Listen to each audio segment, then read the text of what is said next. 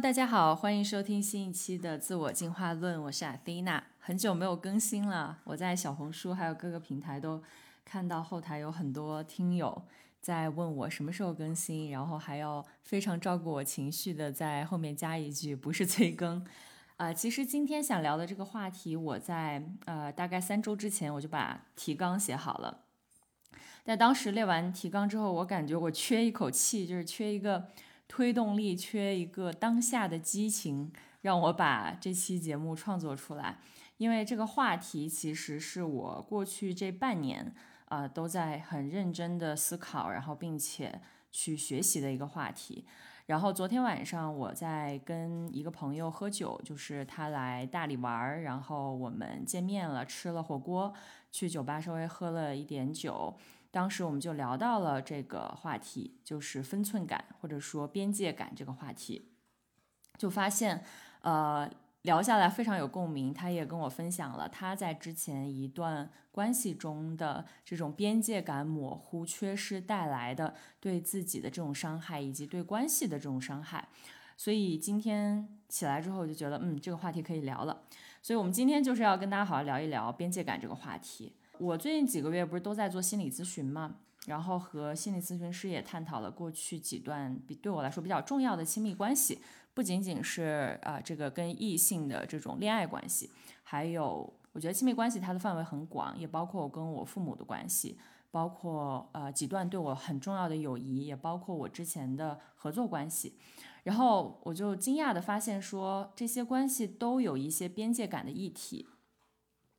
因为以前我觉得我在啊复盘我过去的一些关系的时候，就会发现很多时候我很痛苦，但我不知道我为什么痛苦，就是你会回想到一些当时非常纠葛，然后非常模糊，很难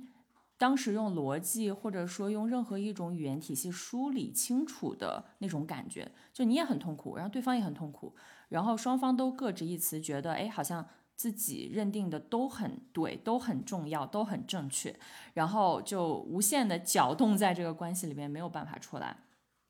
举一个例子，比如说曾经啊有一段对我很重要的友谊，也是我们也是合作的关系，然后我跟我咨询师就花了蛮长的时间去讨论这段关系，啊，结果就发现说，其实在这个关系中，我体验到的很多的痛苦和这种纠葛，其实就来自于边界感的丧失。呃，发现我在这个亲密关系中，对于树立和保护自己的边界，其实是有一些困难的。呃，当然，在意识到这个困难之后，我很快就意识到，不仅仅是我有这个困难。我回想了一下过去，呃，我其他的关系，包括我身边好朋友他们所经历的亲密关系，我发现其实大家多少都有一些树立和保护自己边界的这种困难的地方。呃，所以就延伸来讲是。我觉得它可能是在我们中国或者说东亚的这样一种社会文化当中，大家慢慢会意识到可能会有一些困难的议题。也就是说，可能在我们父辈、母辈的那一个年代，大家都没有什么边界感，但是那个时候大家的自我意识都没有那么强烈，对吧？大家都可以跟自己的原生家庭绑定的很紧密，然后在一个大的家族里面去生活。但我觉得我们这一代人其实不太一样，我们这一代人其实逐渐开始有自我意识，然后有越来越多的人觉醒，啊，我们在关系中会更加清晰自己的一些需求，我们对关系的质量也变得更高。那这种诉求上面的不一样和自我意识的不同，就会导致我们越来越多的会感觉在关系中很困难，会有越来越多的矛盾。可能以前我们父辈，甚至我爷爷奶奶那一辈，他们也会有矛盾，就从小吵到大，但是感觉就是吵也吵不明白，稀里糊涂的，可能就这样过了一辈子。他们也觉得自己很幸福。就我真的很认真的跟我妈聊过这个话题，然后她就很坚定的认为自己过得很幸福。我说那可能就是大家对于幸福的标准不太一样。嗯，所以回到这个话题，嗯，我今天就想结合一本书，就是我在呃学习和研究。界限感或者边界感之后买来的一本书，这本书就叫《界限》，啊，然后它的英文名叫做《Set Boundaries find peace，就是呃设置你个人的边界，然后你就会获得平静。所以今天就会想结合这本书和我自己的一些亲身的感受，来聊一聊边界感这个话题。首先，我我想跟大家聊一下边界感这个概念，因为我们在探讨各任何话题之前，我们都要统一对这个概念的理解。啊，其实我以前真的就是在我真正意识到这个话题对我来说是困难的之前，我曾经认为自己是一个蛮有边界感或者蛮有分寸感的人。啊，这是出于我当时对于边界感的理解。我举一个例子，比如说我小时候很小就有自己的房间，然后。呃，我妈妈从来不会拆我的快递，也不会翻我的日记，呃，她会很有意识的让我有我自己的空间，啊，我有我自己的物品，然后包括我记得我十几岁的时候，嗯，就当时我可能想借我妈一点钱去去报一个什么东西，然后我妈后来还就是让我把这个钱。就是用自己的方式，可能攒下我的零花钱，然后再还给他，因为他觉得之前我们有过这样的一种契约，就是说，呃，可能我的零花钱就是这么多，如果我想要支配更多的话，我需要为这个行为负责。所以我感觉从小好像我就是在被训练出来是蛮有啊界限感的，然后我也比较愿意去尊重别人的这种界限感，我会希望，嗯，我亲密关系中的另一方有他自己的空间，然后他有他自己的事情。啊，我们不需要就是去占据和无缝的，呃，把这个生活完全的像两个拼图一样，就完全覆盖在一起。我们希望我们之间是有这种呼吸感的，呃，但是 在我深入的了解这个边界感的定义和就是它所涵盖的范围之后，我发现我真的太天真了，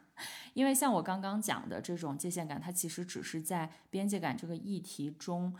一小部分。呃，所以在《界限》这本书里，它作者一上来就先讲了六种常见的界限。我可以在这里很快的跟大家分享一下，然后我会挑其中对我来说，嗯，就是影响和震撼最大的一趴拿出来再跟大家讲。首先，这六种界限是什么呢？第一是物理界限啊，什么是物理界限？就是指一个人的个人空间和他能接受的身体接触的程度。嗯，比如说，当一个人强迫你跟他有肢体的接触。比如说，在你不愿意跟他拥抱或者说握手的时候，他强迫你跟他这样做，其实他就是切分了你的物理界限。还有就是像我刚讲的，啊，有一些孩子的家长可能会啊偷看小朋友的日记，然后会侵犯他们的隐私，这也是属于侵犯物理界限的一种。啊，还有就是你没有经过别人的允许进入别人的空间，啊，我觉得这个可能在我们中国家庭还挺常见的，就是有有时候可能家长不敲门，他们就会进来，他们没有这个意识，所以这属于物理界限。所以可能对我刚刚理解来说，我会把物理界限等同于界限感，但是其实真正的边界感还有其他五种，也就是说性界限、认知界限、物质界限、时间界限，还有情感界限。嗯，那如果大家对这些界限的定义感兴趣，可以去找来这本书来看。我今天想着重聊的其实是情感界限的这一趴，啊，因为这是对我本人来说最困难，也是我觉得在。东亚文化中最隐蔽、最容易被忽视、最容易出现问题的一种界限。那常见的侵犯情感界限，我可以给大家举几个例子，大家来对照一下，看看你有没有类似的体验。呃，比如说，呃，你亲密的人忽视你的情绪，或者说，当你表达你的情绪的时候，对方劝你，你不应该对这个事情感受到你的感受，你不应该对这个事情感受到悲伤，你不应该对这个事情感受到愤怒。包括当你哭泣的时候，身边的人会告诉你说你不可以哭，别哭了啊，这个事儿就过去了，其实没有那么重要。还有呢，就是呃被劝说迅速摆脱一些复杂的情感，呃，比如说当你遇上一段比较复杂的纠葛的关系，然后有人劝你就是哎呀，那你为什么要跟他在一起啊？你应该让他滚蛋，你应该就分手，嗯，就是劝你迅速的去脱离一段。情感，而不是去倾听和理解你当下真实的在这段关系中的一些情感和感受，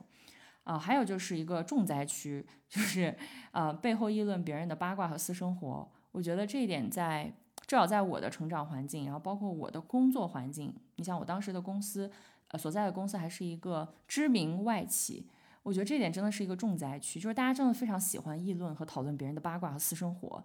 嗯，好像。就是平常的生活真的太无聊了，或者说大家真的没有生活，只有工作，坐在一起就以议论别人的八卦为乐。但我个人其实非常非常讨厌这一点，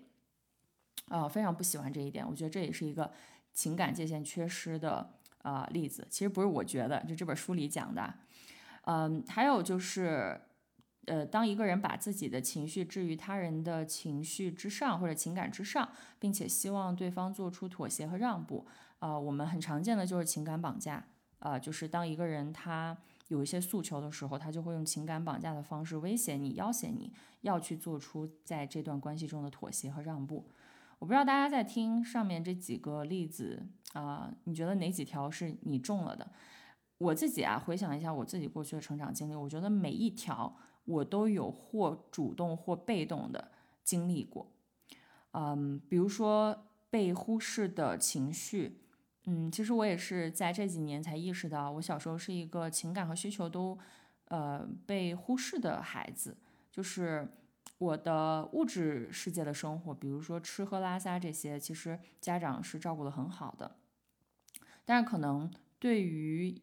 我的家庭来说，比较困难的就是谈论情感这个部分。我爸妈他们都不是很善于去啊沟通自己感受的人，所以我从小就有一种我的感受没有办法被合理的表达，甚至有种表达了也会被扭曲和剥夺的感觉。我前两天呃在做心理咨询的过程中，然后有有那么几天，我每天打坐的时候都会觉得很愤怒，就有一种暴怒的。这种情绪在我身体里面流转，然后刚好那段时间在讨论跟这个情绪边界相关的议题，嗯，然后当时在打坐的深处，可能我当时坐了有半个小时，我就体内冒出来一个声音，就是一个本能的感觉，就那个声音跟我说，我的感受被剥夺了，就这种被剥夺的感觉。然后当我感受到这种被剥夺的感觉的时候，我就痛哭，然后当时哭了很久很久很久很久。后来我跟咨询师讨论这个被剥夺的感觉的时候，就发现这是我小时候时常有的一种感觉，就是在我的家庭环境里面，嗯，就是大家会互互相剥夺感受，就是当你有一个感受，呃，你身边的人就会。剥夺你这个感受，不让你去表达，或者说不允许你有这样的感受，他会把你的这个感受一定要拧成一个正向的。因为我爷爷是一个意志蛮强的一个人，嗯，他就是我们家的那个父权制家庭的大家长，呃，他是一个身精气神能量都非常强的一个人。然后在这个父权的家庭结构里面，就所有人可能都会按照他的精神意志去运转，无意识的运转。然后他就是一个从小会告诉我说。啊，不要哭，不许哭，只有弱者才会哭，就是会给给我灌输这种观念。所以其实我是啊，在我二十岁就觉醒之前，我是没怎么哭过的，就有非常非常多情绪堆积在自己的身体里。所以就这种家庭之间的这种界限的模糊，情感界限的模糊和这种代际的传递，就呃让我感觉去正当的表达自己的感受是很困难的。这个我在之前的节目也跟大家分享过，而。这还不是最困难的点，我我最近做咨询就发现，对我来说最困难的一个点是和最亲近的人，就你身边亲近一起生活的这些人划清情感界限。啊，也就是说，当有一个人跟我生活在一个空间，可能是他我的伴侣，或者他是我妈我爸，或者是我很在意的人，比如说我很好的朋友，我我总是会很紧张，就我会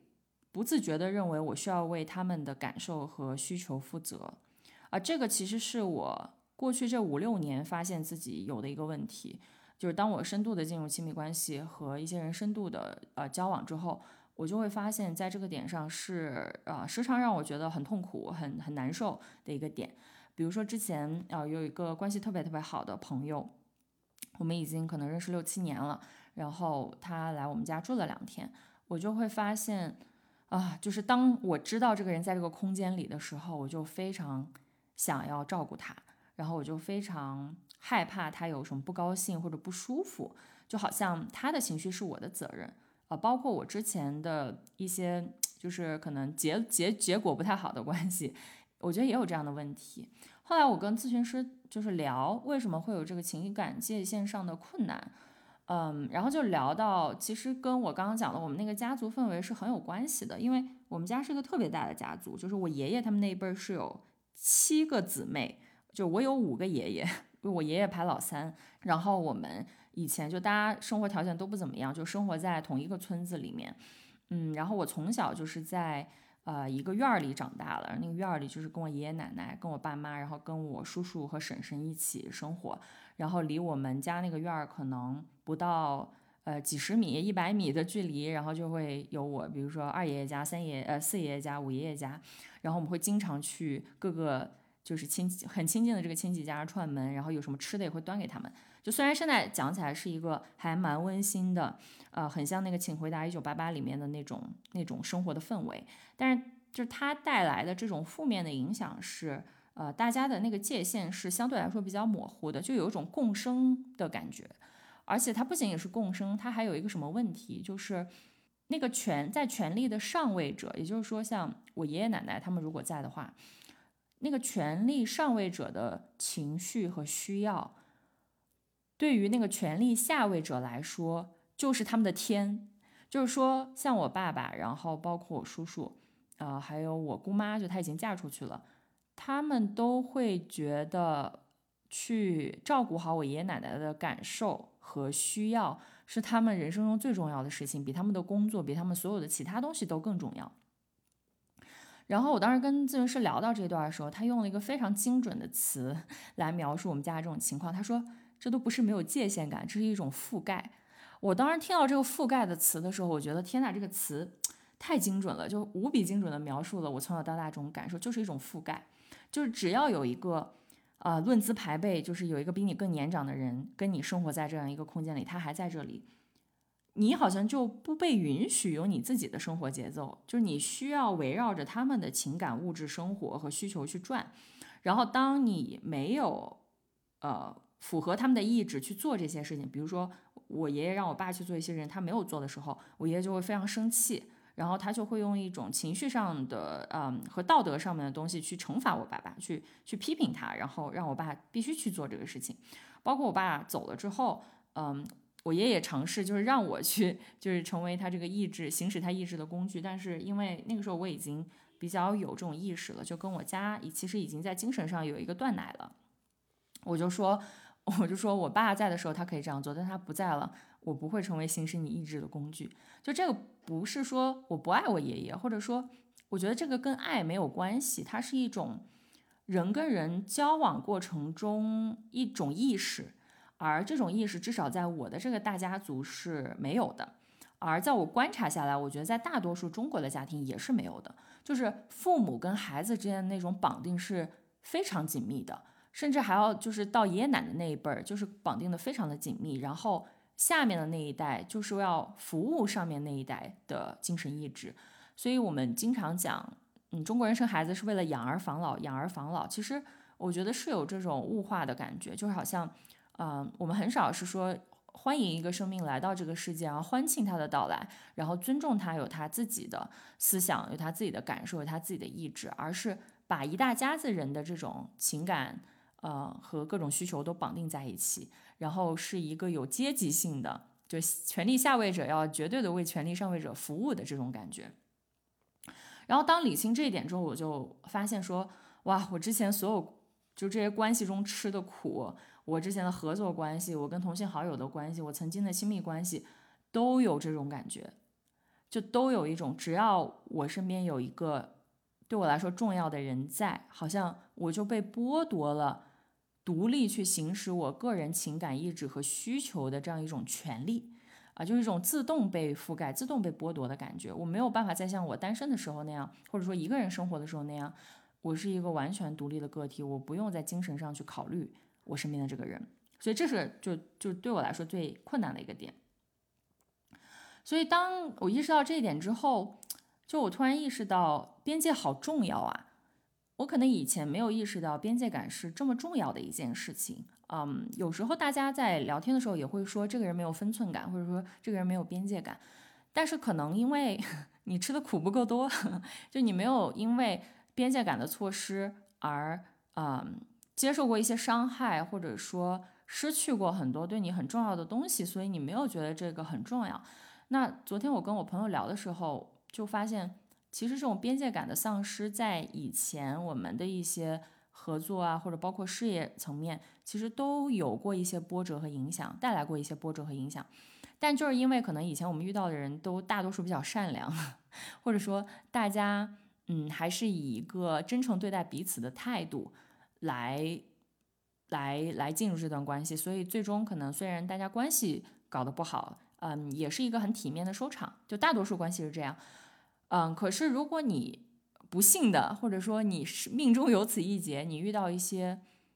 啊，他既没有边界感。而且他还会利用这个东西去剥削你的人的话，呃，那这个就是可能会为你的人生带来一些比较大的影响。所以边界感它到底意义在哪里呢？嗯，其实我在看这本书，然后结合我自己的经历，我觉得边界感其实，在现在的我看来，它就是一段健康关系长久发展的基石。嗯，它是那个，如果你像盖房子一样，它是那个地基中非常非常重要的一部分。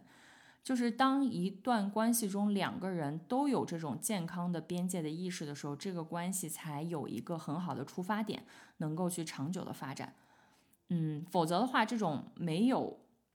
边界感或者说不健康的边界感，其实是带来不健康关系的一个非常重要、非常非常重要的隐患。那在谈论边界的时候，我觉得很多时候我们会有一种羞耻感，或者说会有一种啊伤害感情，或者说啊我们中国人讲好面儿，就是你很好这个面子，你拉不下脸去跟别人 set 这个边界啊，我是有这个问题的。所以很多情况下，当我们想要去呃设立一些边界的时候，感觉就很难说出口，呃，你就会害怕你说出这个东西就会破坏这一段关系。但嗯，其实在我经历了很多很多段关系之后，我会认为，其实去提前跟对方设立这样一个边界感，是表达我我是真心的喜欢你，你对我很重要，而且我想邀请你跟我一起维持一段健康关系最好最完美的方式。嗯，它就像呃，你去开公司做生意啊，我们都说我们要把丑话说在前面，或者说我们需要有一种契约精神。那这种契约精神不是在发生了矛盾冲突之后，啊，我们去找补的时候去去设立的，而是你在进入这段关系之前，就双方都要很理性的坐下来，去有意识的把这个边界和我们这段关系如何能够成为一段成功的关系去梳理清楚。呃，但是我发现其实这个对于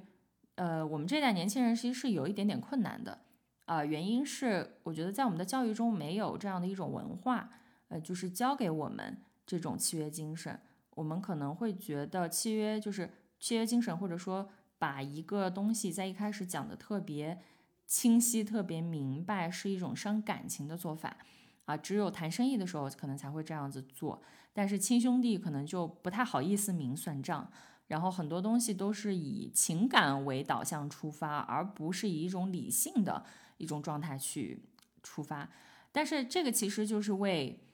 你这个关系后面的发展，其实埋下了蛮深的一种隐患。因为当一段关系的边界模糊之后，可能双方都会觉得很受伤，啊，都会觉得自己在这个关系中也付出了很多，但是其实自己的利益或者自己的需求没有被保护好，没有被对方尊重，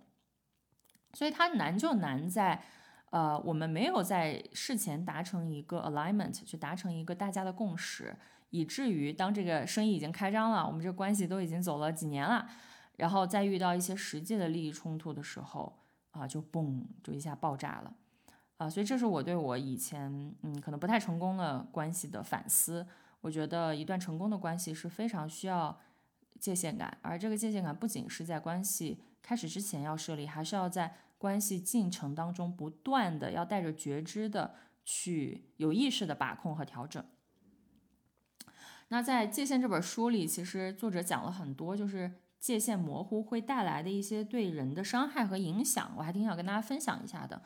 啊，第一个他就说，界限模糊很容易导致一个人的身心疲惫，而且可能会引发抑郁和焦虑。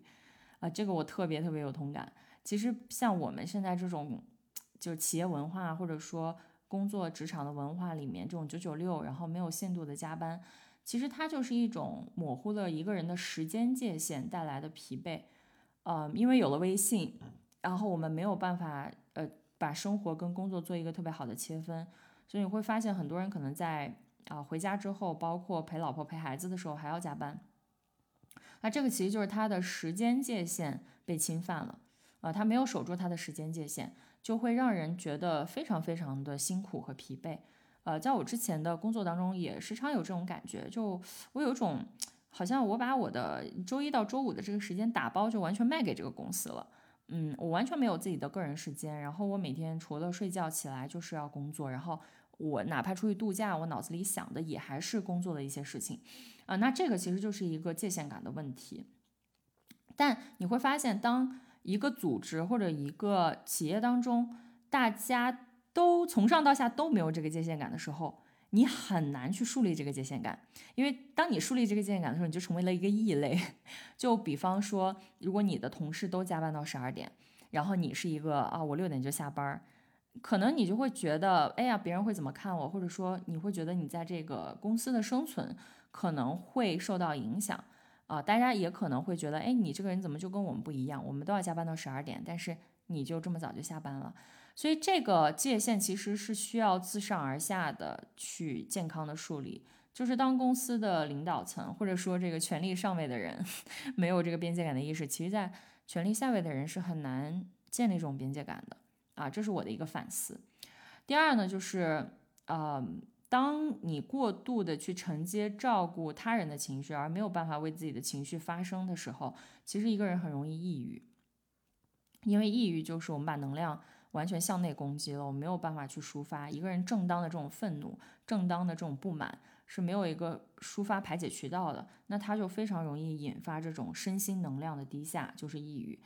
嗯，我在。年纪还比较小的时候，就是上大学的时候，有过这个抑郁的经历，也不是抑郁症，就是抑郁情绪。我觉得那段时间可能真的就是在过度承接家里的情绪，对，就是我会感觉在啊，我每次接到家里的电话的时候，都会觉得非常有压力，嗯，因为可能一接电话，铺天盖地的来的全部都是情绪。然后后来，当我有意识，就这个东西对我的影响，我主动划分这个界限之后，其实会好了很多。嗯，比如说有时候我的奶奶 还是会给我发信息或者发语音，去表达她对我的担忧或者焦虑。但是，呃，当我有这个边界感的意识的时候，我们主动的去跟这个做一个切分，你就真的发现自己轻松很多，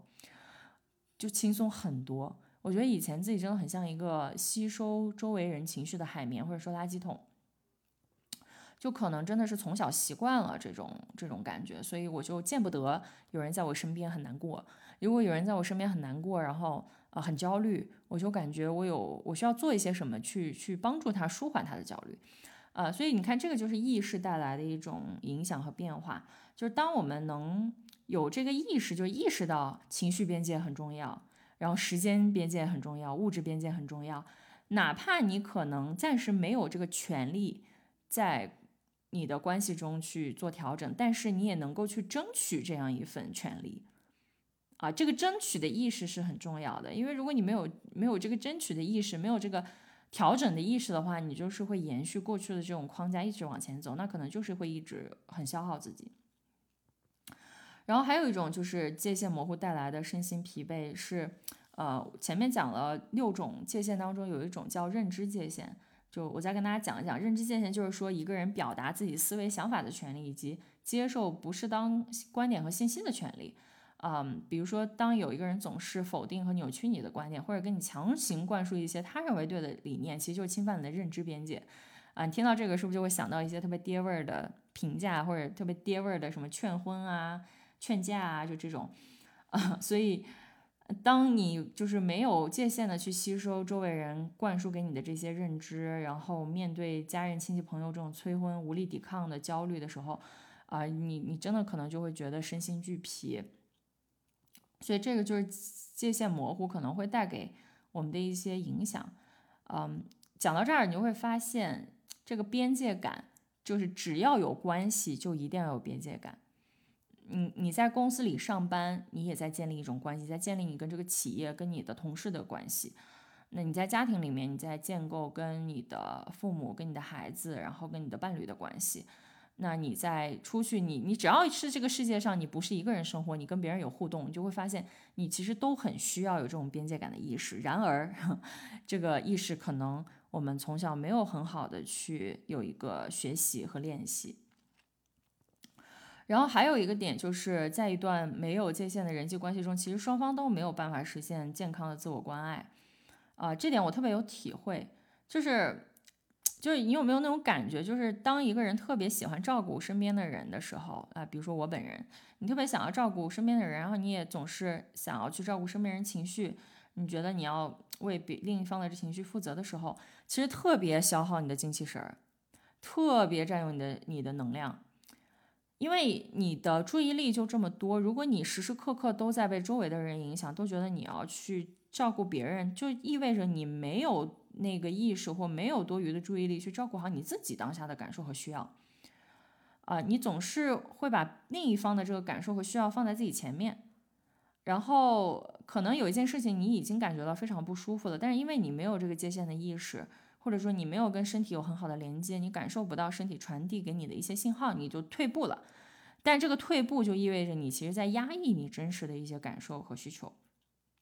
就就像我以前在嗯。就是某一段关系中，那当对方就老提出不合理的要求，然后总是又这个情情感绑架我的时候，我都本能的会让步，就我会觉得说啊，我为了你好，为了关系好，我希望我们的关系好，所以我会主动做出调整。但是我没有在当下按一个暂停键，问我自己，这个调整是我发自内心真的愿意做的吗？啊，我的需求和感受会不会因为这个调整而产生某种变化？没有这样的一个过程，啊，所以在这个关系中。我后来感受到，就是我一直在被挤压，就是我的自我一直在被挤压，以至于我后面就是会经常生病，嗯，会会会总是有一种身体特别难过的一种感觉。昨天我在跟朋友聊到就是之前这段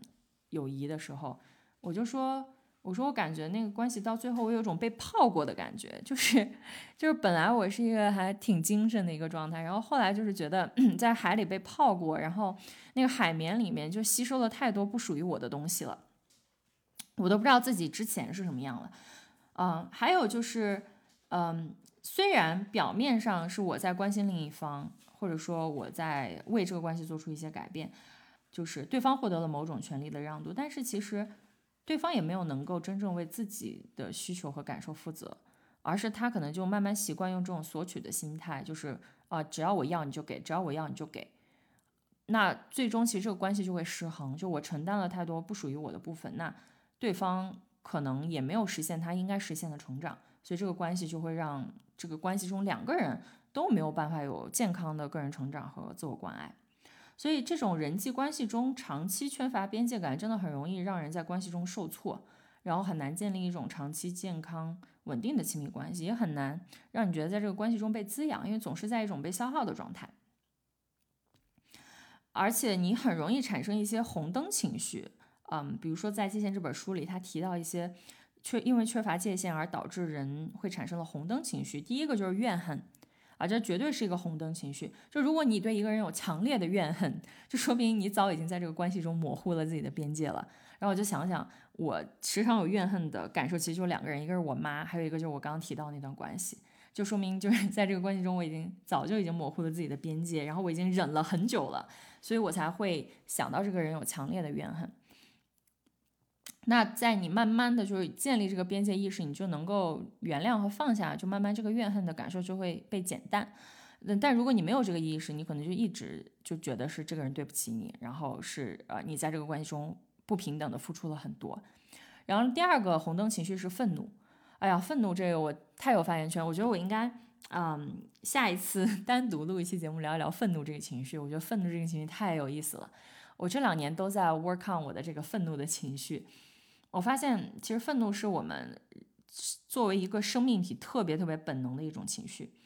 而愤怒只会向外或者向内表达。就如果你的愤怒没有合理的向外去啊疏泄，你就一定会向内去表达。而当你习习惯性的把你的愤怒向内表达的时候，你会很习惯的进行一些消极的自我对话，然后你就很容易开始自我责备、贬低自己、否定自己，然后它就会引发一系列的你对自我价值的不确定、你的焦虑，然后你的抑郁，就一系列的系列问的心理问题，都是因为啊这个愤怒没有一个合理的被看见、被表达的渠道。然后第三个就是你可能会有强烈的挫败感，就你觉得自己很失败，啊，就好像怎么搞都没有办法把这个关系搞好，好像怎么做好像自己都是一个关系中的 loser，然后自己也觉得很愧疚，然后你也很难去啊埋怨对方，好像就是也是就是你也说不清到底是谁的问题，但这个关系可能就搞成这个样子，这就是缺乏界限容易产生的一个问题，嗯，所以。为什么划定边界这么难呢？就我觉得讲到这里，可能大家都会意识到边界很重要。你可能也会联想到，呃，以前你的一些不太愉快或者不太成功的关系，可能也是因为某种边界的缺失。但是为什么边界这么难呢？划定边界这么难呢？这确实不容易。那这本书里他就提到说，其实一切都始于我们的家庭。嗯，因为一个人。他其实天生，他来到这个世界，他就有满足自身需求的欲望。就其实小孩子都很懂得表达自己的需求，他饿了就会哭，就会闹，然后尿不湿湿了，他也也会哭会闹，他会啊用自己的肢体，用自己的声音，强烈的表达不满和表达自己的需求。我记得我啊，其实小时候是非常会表达需求，然后很会回击的一个人。就是我记得我小时候，如果被我们班的男生欺负了，我会回击过，我会打他们的。就我 真的当时小时候，我们班男生都很怕我，因为他们真打不过我，啊，可能那个时候生理上面的这种差异性还没有体现出来，嗯，所以你看我小时候是一个很会表达自己愤怒和情感的一个人，但是我们所处的环境和我们看护人的反应，其实会影响我们对边界的理解，啊，比如说一个本身会保护自己、大声表达不满的孩子。他可能在这样做了之后，被老师或者家长认为你不乖啊，你在捣乱，然后就会打他，会用这种暴力的方式去呃镇压他。而这个孩子可能被打的时候，他就以后不敢去反抗了。呃，我有一个很很类似的经历，是我一直很模糊的记得，大概是我在上幼儿园大班的时候，就可能四五岁的时候，我那时候特别喜欢咬人，呃，这可能也是我表达不满的一种途径。就因为那个时候比较弱小嘛，可能也打打不动，还没有到小学那个阶段，呃，然后当时我好像就咬伤了我班里的一个男生，呃，具体什么原因我已经记不得，因为太早了。但是，啊，后来我就记得我妈带我去医院，然后带了一大书包零食给他赔礼道歉，啊，然后在那个之后我就没有再没有咬过人了。然后后来我跟我的咨询师去聊这个情境的时候。我当时就觉得有很多情绪在我的身体里面，就很委屈，很委屈。然后我当时就说：“我说我感觉当时我一定不是平白无故咬了那个男生，但是好像，嗯，因为我咬了他，然后他进了医院。我当时应该是被我家里人狠狠地教训过，所以在那个之后，我嗯不太再会用这种咬人的方式去捍卫我自己。然后也每次提到这个事情就很有情绪。所以你看我们的。”边界感就是这样慢慢会被环境影响塑造的。一嗯，我们刚来这个世界上就非常会表达自己的需求，然后慢慢的就呃，可能你被教训了几次，你就觉得说要忍气吞声。如果你的父母是一个这样的人，那大概率你也会变成一个这样的人。像我刚刚讲的，为什么我会觉得我要对亲近的人的感受和需求负责？因为我的爸爸妈妈、我的爷爷奶奶，他们是一代一代这样子被对待下来的。所以他们也会默认说，他们的孩子、他们的孙子也要子这样子去做，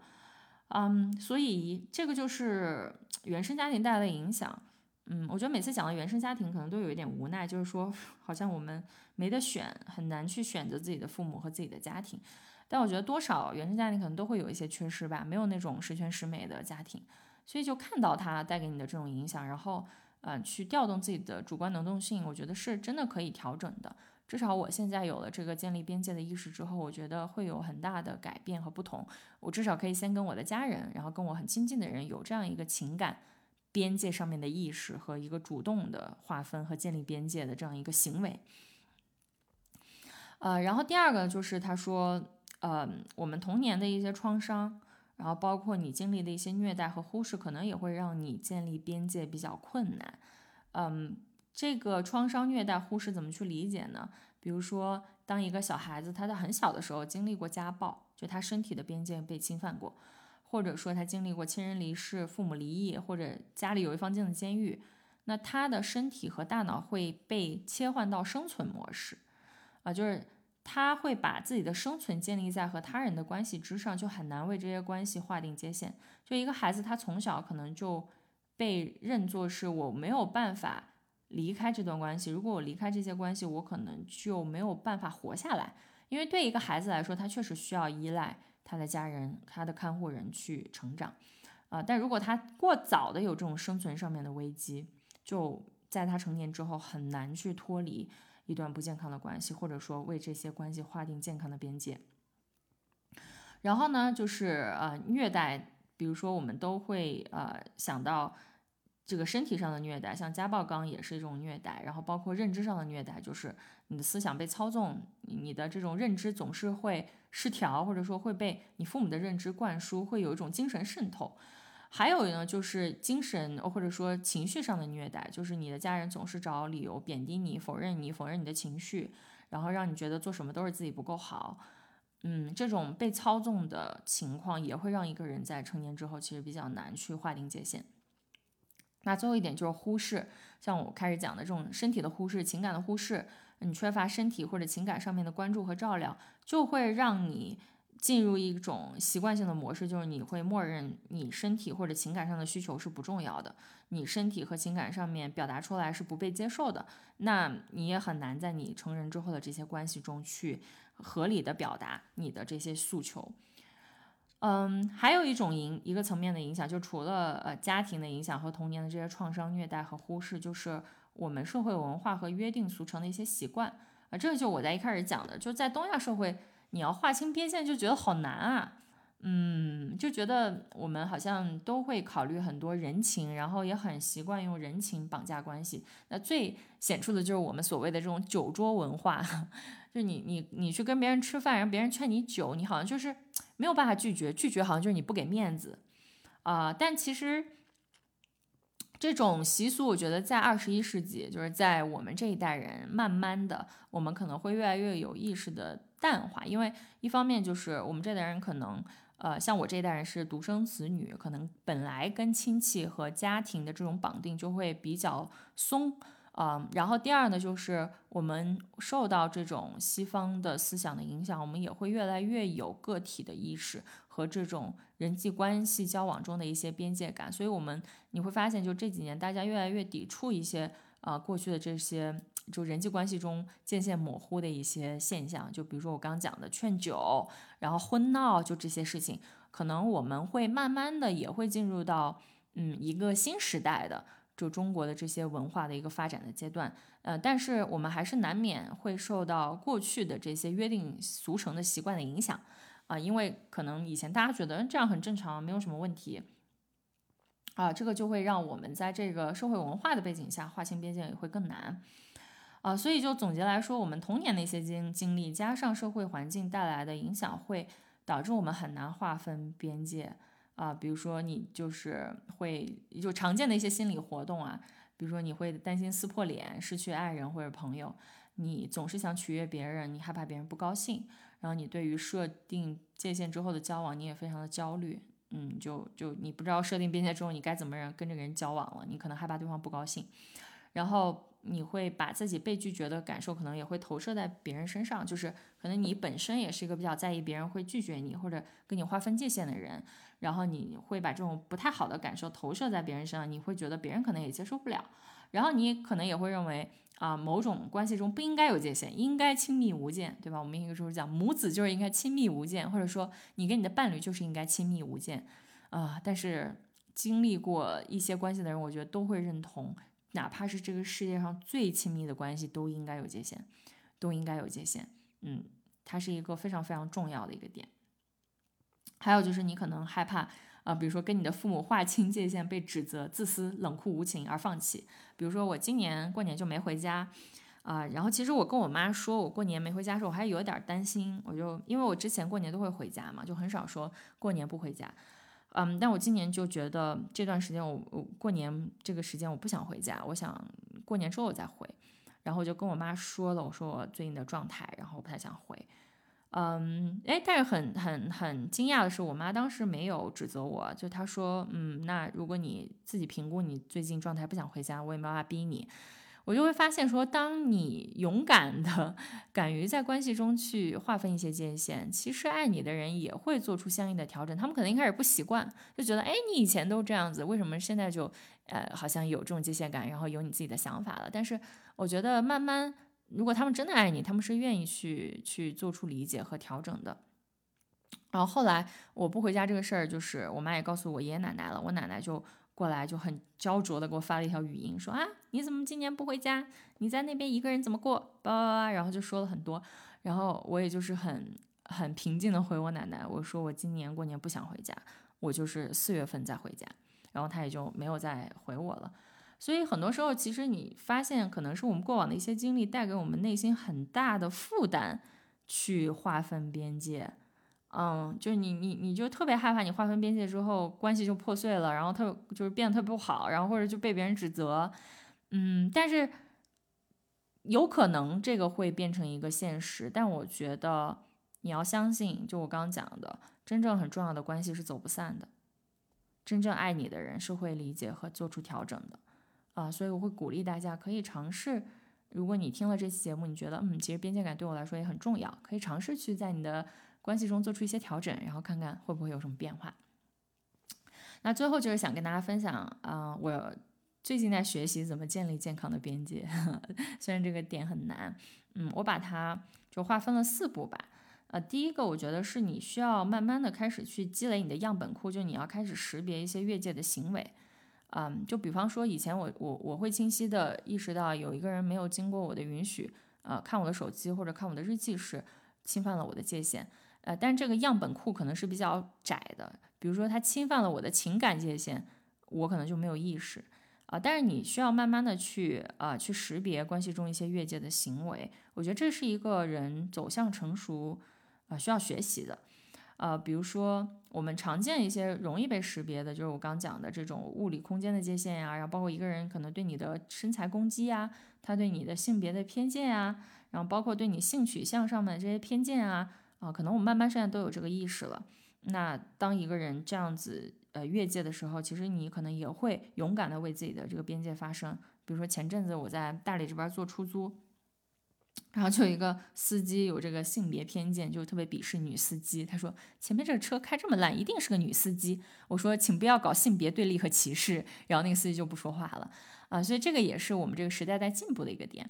但是还是有一些不太容易被识别，就是我说大家要有意识扩充自己样本库的一些啊越界的行为。第一个呢就是呃过度分享。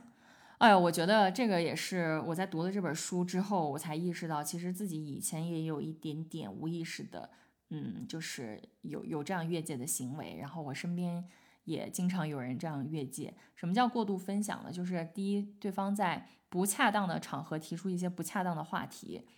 啊，比如说有一些话题你不想在这个场合跟对方聊，或者说，啊，你你不想当着一些人的面去聊。啊，但是对方偏偏在这个时间提起了，然后有时候我们可能就会碍于情面跟对方去谈论这个话题，嗯，但是其实这也属于一种越界的行为。你要做的是在当下去提醒对方，或者就是简单的告对方，我现在不想聊这个话题，或者说我觉得这个话题不太适合在这个场合聊，我们回头再说。第二呢，就是呃，有人向你透露一些别人的隐私和信息，就是很像我刚刚讲的这种八卦。啊，就是我觉得其实聊八卦是个特别消耗人的一个事情，就是可能听的这个人也也没有被尊重到，嗯，就我觉得很多人高估了别人对于他人私生活的兴趣，就是很多时候我们想聊天，想聊一些有益身心健康的，你在分享生活，但你总是在聊一些别人的隐私和信息，比如说有人凑过来说，你知道吗？那个人他跟他老婆怎么怎么样，他们前年就分手了，什么什么的，就这个信息。其实有些人是不愿意听的，或者说，我觉得很多人可能都都不想在那个时候知道，就是这个人跟我没有什么关系，我为什么要知道这个信息呢？但可能在我们这个文化中，有时候你觉得，哎，好像聊八卦是个拉近跟别人关系的一个 一个过程，嗯，所以我现在也会有意识的就跟一些人说，比如说他们会跟我透露一些别人的信息，我就会说我对这个人不感兴趣，或者说我不想了解他的个人隐私，我们可以聊一些别的话题。那第三个就是一些深度的个人信息啊，比如说你朋友跟你透露一些，啊，就是本来不太适合在跟朋友之间谈论的一些话题，我随便讲，比如说他性生活的一些细节，嗯，这个可能就有有一点点侵犯边界了，嗯，所以这种不太恰当的时间提出不太恰当的话题，其实就是有这种过度分享的倾向。那这个我觉得其实是，嗯，在我看这个书之前没有这个意识的，但是我在学习之后，我觉得是有很多意识的。然后第二个呢，就是情感操纵啊，这个真的很难被识别。我觉得很多时候，哪怕我们看别人会觉得，哎呀，你在 PUA 他，或者你就这个人在操纵你，但是当我们好像自己进入关系的时候，就很难辨别情感操纵。那情感操纵到底怎么定义呢？就当一个人有意的让你感到难过、内疚或者贬低。否定你的情绪的时候，他其实就是在有意识或无意识的情感操纵你。嗯，我觉得这就是一个非常不健康的行为。呃，我曾经经历过，我觉得其实真的会为人带来很大的伤害，会让一个人怀疑自己，然后让一个人变得越来越萎缩。嗯，所以如果你在一段关系中，我觉得怎么评判这个关系是不是健康的，就是就是你在这个关系中，你有没有感觉更好？你有没有更自信？你有没有更爱自己？你有没有就对自己的生活有越来越多的热情和信心？反之，如果你在这段关系中你变得越来越灰暗，你变得越来越沉重，你变得对自己也没有信心，然后对生活也没有热情，然后每天都在纠结这个关系里的一些事情，我觉得可能这个关系就是有一些些不太健康的信号。嗯。然后还有就是，啊，关系中过度亲密和过度依赖，可能也是一种不太容易被识别的越界行为。嗯，我是很赞同这一点的。我觉得任何一个长期健康的关系，都是建立在两个独立的个体之上。咱们就先别谈什么完整不完整了。我觉得一个人要活得完整很难，这个要求有点高。但我觉得独立是一个前提。这个独立意味着经济独立、思想独立，你的精神也要独立。你的生活也要独立，就是你可以不依赖任何人，能够独立的生活在这个世界上，嗯，而不是说有一个人出现在你的生活，你就就是完全把你的一切都压在这个人身上。就像我们在跳探戈的时候啊，其实讲究的是两个人要互相站在自己的轴上，而不是把重量压给对方，因为压给对方你们是跳不久的，呃，那个承载你重量的人会觉得很沉重，而这个互动也不是一个良性的互动，所以我在。呃，二十岁出头去跳探戈的时候，我就学到了这个关系中或者两性关系中很重要的一课，就是无论男性还是女性，在关系中都要独立，都要独立。嗯，当你产生这个依赖的念头，或者就是通过依赖对方，通过这个关系中的亲密来掩盖自己一些还没有跨越过去的成长的课题的时候，嗯，我觉得生活会会会给我们一些功课和教训的，你迟早还是要回来补这个课的。呃，所以总结来说，就是这个越界的行为，我觉得刚举的只是一些常见的例子。我想给大家一个比较重要的判断标准，也是一个呃，我我觉得比较符合我的哲学观和价值观的一个判断标准，就是你自己的身体是不是真的感觉安全舒适啊？当一个人做一个行为让你觉得不安全、不舒服、不舒服的时候，就代表他已经越界了。啊，不管你在书里看到他是不是符合这个越界的行为的标准，当你感觉到不舒服，就说明他对你来说已经越界了。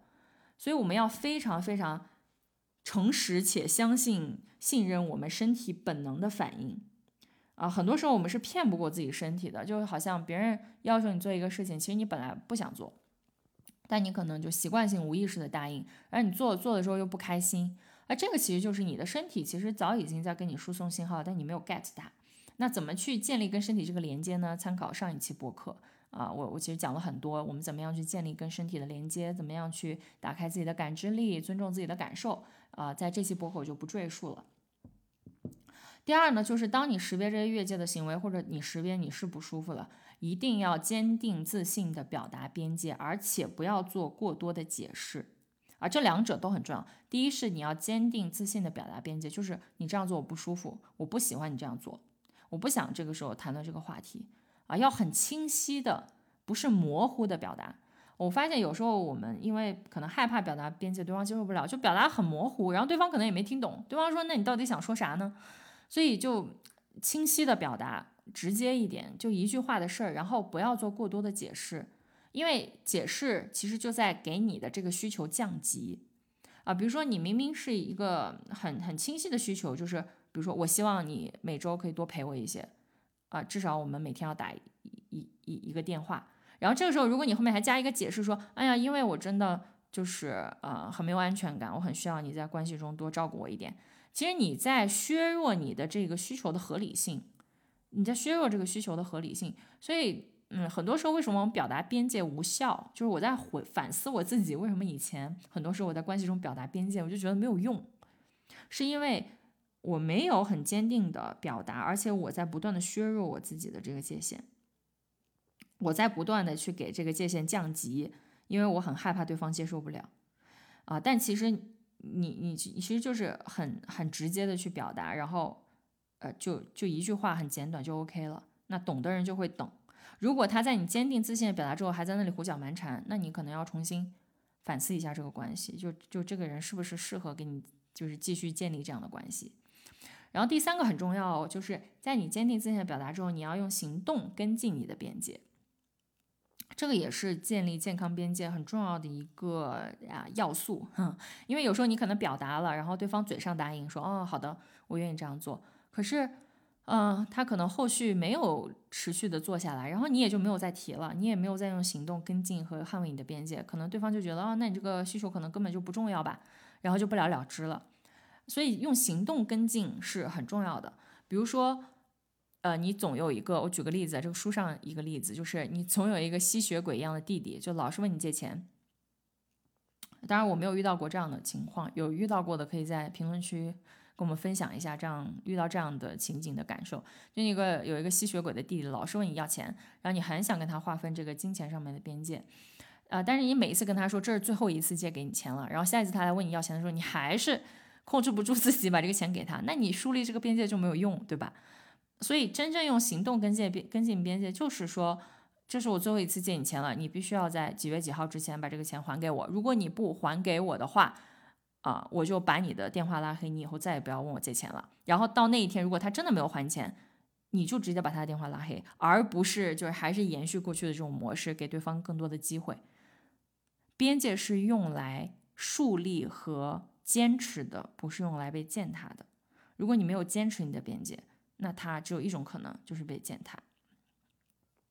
那最后一点呢，就是去及时修正偏离的边界啊，比如说，哎。本来你跟你的这个伴侣沟通挺好的啊，你们怎么做家务，对吧？嗯，你收拾客厅，他收拾厨房，诶，但是好像坚持坚持一段时间，好像都是你在收拾，他也没有在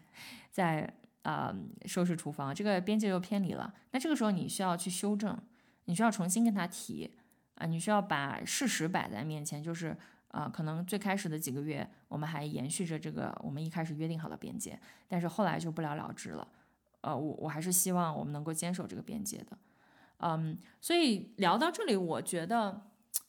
我最近有一个特别大的感悟，就是关系没有容易的，哪怕再好的关系都不容易，你要不断的持衡的在这个关系中去有觉察、有意识，做出灵活的调整，